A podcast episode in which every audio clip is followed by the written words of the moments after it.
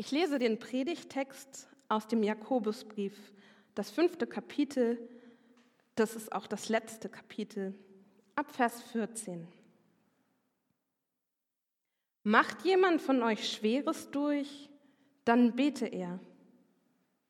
Erlebt jemand eine Zeit der Ermutigung, dann singe er Loblieder. Ist jemand von euch krank, dann bitte er die Ältesten der Gemeinde zu sich, damit sie für ihn beten und ihn im Namen des Herrn mit Öl salben. Ihr Gebet im Glauben gesprochen wird dem Kranken Rettung bringen. Der Herr wird ihn seine Hilfe erfahren lassen. Und wenn er Sünden begangen hat, wird ihm vergeben werden. Darum bekennt einander eure Sünden und betet füreinander, damit ihr geheilt werdet.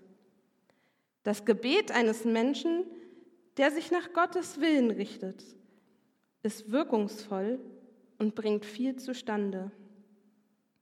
Elia war ein Mensch wie wir und als er Gott im Gebet anflehte, es möge nicht regnen, fiel drei Jahre und sechs Monate lang im ganzen Land kein Regen. Danach betete er erneut und diesmal ließ der Himmel es regnen und das Land brachte wieder seine Früchte hervor.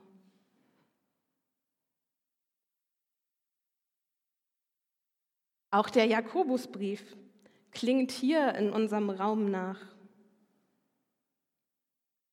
Ich werde den Abschnitt aus dem Jakobusbrief jetzt noch ein zweites Mal lesen. Und vielleicht gibt es ja einen Gedanken, der dich besonders bewegt, der in deinem Kopf wie ein Echo noch einmal nachklingt. Schließ doch gerne die Augen, wenn du das möchtest.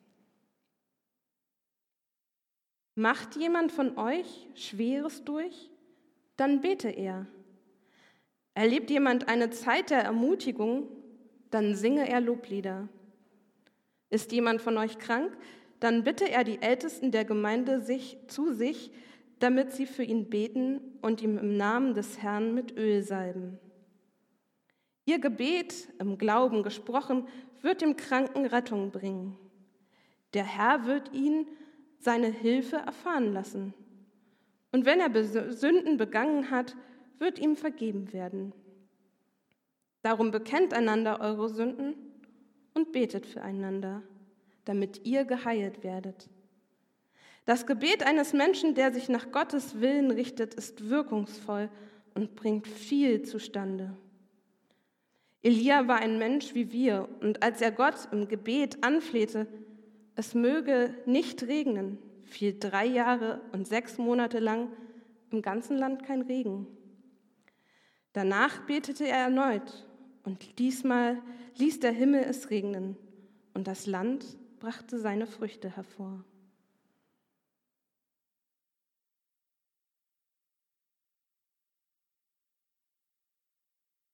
Gibt es einen Gedanken, der in deinem Kopf hängen geblieben ist?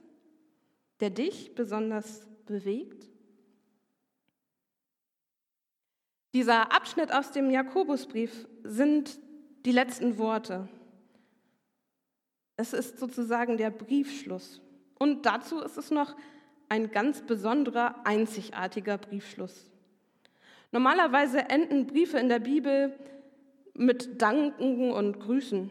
So grüßt Paulus am Ende des Korintherbriefs zum Beispiel Aquila und Drusilla noch einmal ganz besonders herzlich. Jakobus verzichtet hier auf diese Grüße oder sie sind uns nicht mehr erhalten. Umso mehr klingen diese Worte von Jakobus noch einmal nach. Die letzten Worte sind immer besonders bedeutsam. Jakobus bringt hier das, was ihm besonders wichtig ist, noch einmal auf den Punkt. Er sagt, betet. Betet zu jeder Zeit und für ganz unterschiedliche Anlässe. Betet, wenn ihr euch freut und es gerne miteinander teilen wollt, wenn jemand heiratet. Betet, wenn es euch nicht gut geht, wenn euch etwas schwer fällt. Als ich den Jakobusbrief gelesen habe, habe ich gemerkt, dass mich besondere Worte besonders berührt haben. Sie sind in meinem Kopf nachgeklungen. Es war diese Aufforderung dazu, auch für Kranke zu beten. Und da habe ich an mich selbst und meine Biografie zurückgedacht. Ich hatte mal eine Krankheitsphase, da hatte ich viel, viel Migräne. Ich hatte als Kind schon oft Migräne, aber es gab so eine Phase mit Anfang 20, da hatte ich besonders viel Migräne. Und ich bin zu unterschiedlichen Ärzten gegangen, um herauszufinden, ob man mir nicht doch noch mal helfen kann, vielleicht ein besonderes Medikament noch mal was ändern. Doch so richtig habe ich nichts gefunden. Es hat mich wirklich sehr belastet und den Alltag auch eingeschränkt, wenn man ständig Kopfschmerzen hat. Zwischendurch ist dann eine Person auf mich zugegangen und hat mich gefragt, ob sie für mich beten soll. Und in dem Moment hatte ich ehrlich gesagt überhaupt keine Lust. Ich weiß nicht, es war gerade ein Moment, ich war so zwischen zwei Sachen, eigentlich war ich noch im Gespräch und ich wollte auch gerade schon noch die Kaffeetassen nach dem Gottesdienst wegräumen und eigentlich hatte ich einfach gerade keine Lust. Doch die Person hat einfach trotzdem gebetet. Und ich fand das sehr, sehr unangenehm. Das Gebet hat mir leider überhaupt nicht geholfen. Ich habe mich darüber geärgert, dass die Person das, was ich gesagt habe, ja nicht ernst genommen hat und einfach trotzdem gebetet hat. Wenn ich nun also diesen Text aus dem Jakobusbrief lese, dann merke ich so einen kleinen inneren Widerstand bei mir. Wir sollen für andere Menschen beten.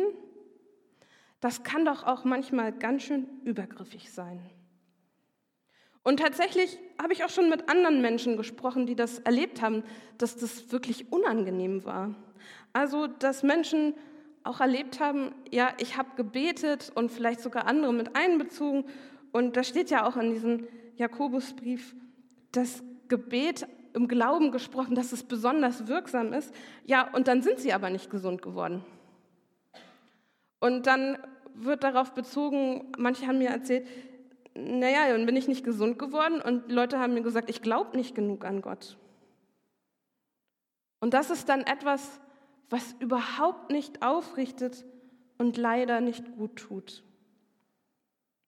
Aber wenn ich den Jakobusbrief hier nochmal ganz genau lese, steht da eigentlich was anderes. Jakobus schreibt, ist jemand von euch krank? Dann bitte er die Ältesten der Gemeinde zu sich, damit sie für ihn beten. Es ist also nicht so, dass hier eine Person angelaufen kommt und sagt, soll ich mal für dich beten, sondern die kranke Person selber sagt, kann mal jemand bitte für mich beten? Ich merke, dass das eine ganz schöne Herausforderung ist. Das heißt, da muss sich jemand, der, dem es nicht gut geht, erst einmal öffnen und sagen, ja, mir geht es nicht gut. Und ich hätte gerne jemanden, der für mich betet. Aber es ist die kranke Person oder die vielleicht ältere Person, die selbst hier aktiv wird, die auf jemand anderen zugeht und an der Stelle auch aktiv handelnde Person bleibt. Die Ältesten damals sind nicht zu vergleichen mit den Ältesten heute. Heute äh, gibt es in vielen Baptistengemeinden einen Kreis, der sich Gemeindeleitung nennt und manchmal auch einen Kreis der Ältesten. Das heißt, wir haben eine Struktur geschaffen von Menschen, die gewählt werden, die Verantwortung für die Gemeinde tragen und die das Vertrauen der Gemeinde haben. Und das ist richtig gut. Diese Struktur kann helfen, dass ich schon mal weiß, wen ich eigentlich ansprechen kann, wenn es mir schlecht geht. In der Zeit, als der Jakobusbrief geschrieben wurde, da gab es diese feste Form, diese Struktur noch nicht. Es entwickelten sich Strukturen, die auch zu der Gemeinde damals gepasst haben, erst langsam. Und ich denke, heute hat sich vieles verändert und es dürfen auch heute einfach andere Strukturen vorhanden sein als damals. Wenn Jakobus also sagt, geht zu einem der Ältesten, dann meint er nicht unbedingt, was bei uns die Gemeindeleitung ist, sondern dann meint er vielleicht eher jemanden, den du vertraust. Das kann jemand von der Gemeindeleitung sein, es kann aber auch ein Nachbar oder eine Freundin sein. Damit ist also nicht gemeint, dass man gleich immer alles sofort allen erzählen muss. Ich glaube, das wäre für uns eine ganz schöne Überforderung. Aber es ist eine Ermutigung, trotzdem auf andere zuzugeben und nach Gebet zu fragen. Jetzt habe ich so die eine Situation beschrieben, wo das mit Gebet manchmal auch echt eine Schieflage bekommen kann. Aber ich glaube, es gibt noch eine andere Weise, wie wir sozusagen von der anderen Seite vom Pferd fallen können. Ich glaube, dass manchmal so entstanden ist, dass wir vielleicht auch negative Erfahrungen mit Gebet gemacht haben und uns nicht mehr trauen, auf andere Menschen zuzugehen. Oder dass wir ganz einfach gar nichts mehr von dem anderen wissen.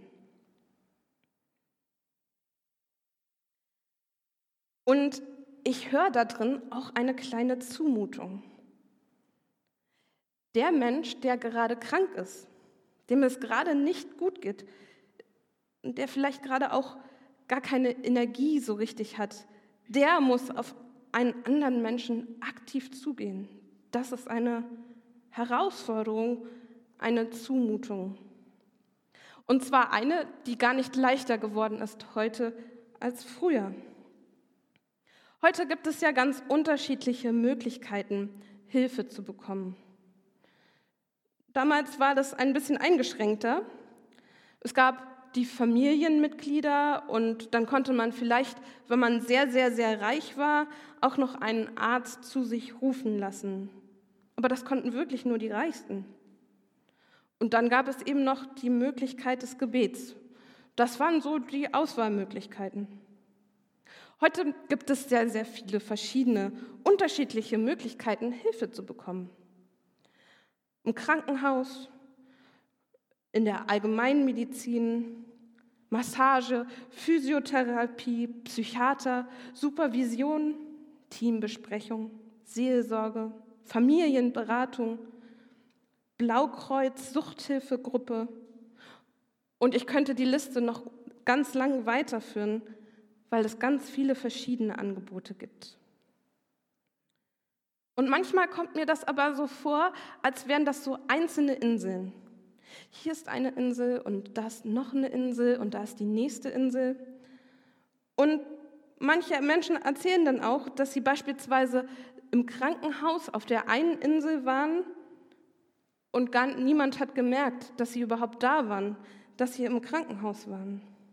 Und dann wurde sich im Krankenhaus um den Körper gekümmert, aber niemand hat sich so richtig darum gekümmert, dass die Person sich eigentlich gerade ganz allein fühlt und jemanden einfach braucht, der für sie da ist.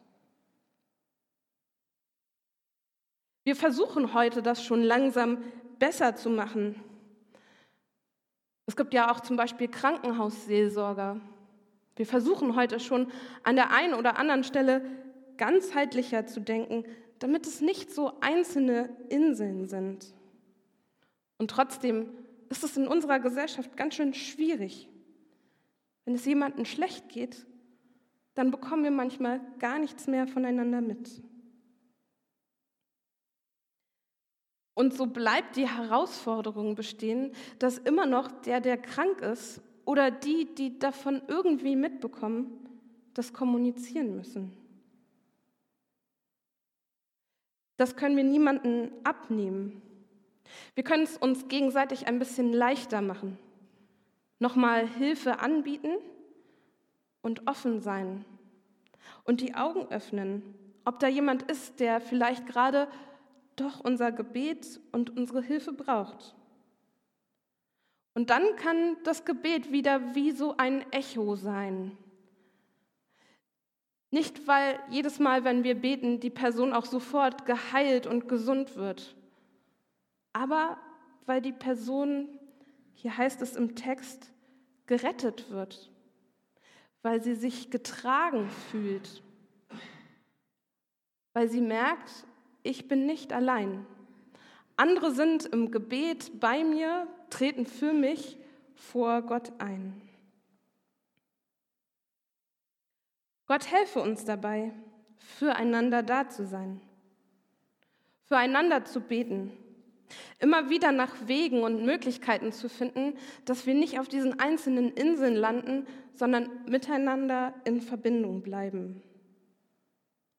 Gott helfe uns dabei, auf respektvolle Art und Weise zu beten, dem anderen den Raum zu lassen, der Fragen stellt, der sich selber Gebet holt, vielleicht auch Gebet manchmal ablehnt. Gott schenke uns den Mut, nach Hilfe zu fragen, wenn es uns selbst schlecht geht, wenn uns eigentlich die Kraft fehlt, doch darauf zu hoffen, dass das helfen kann, dass andere mit uns gemeinsam beten. Amen.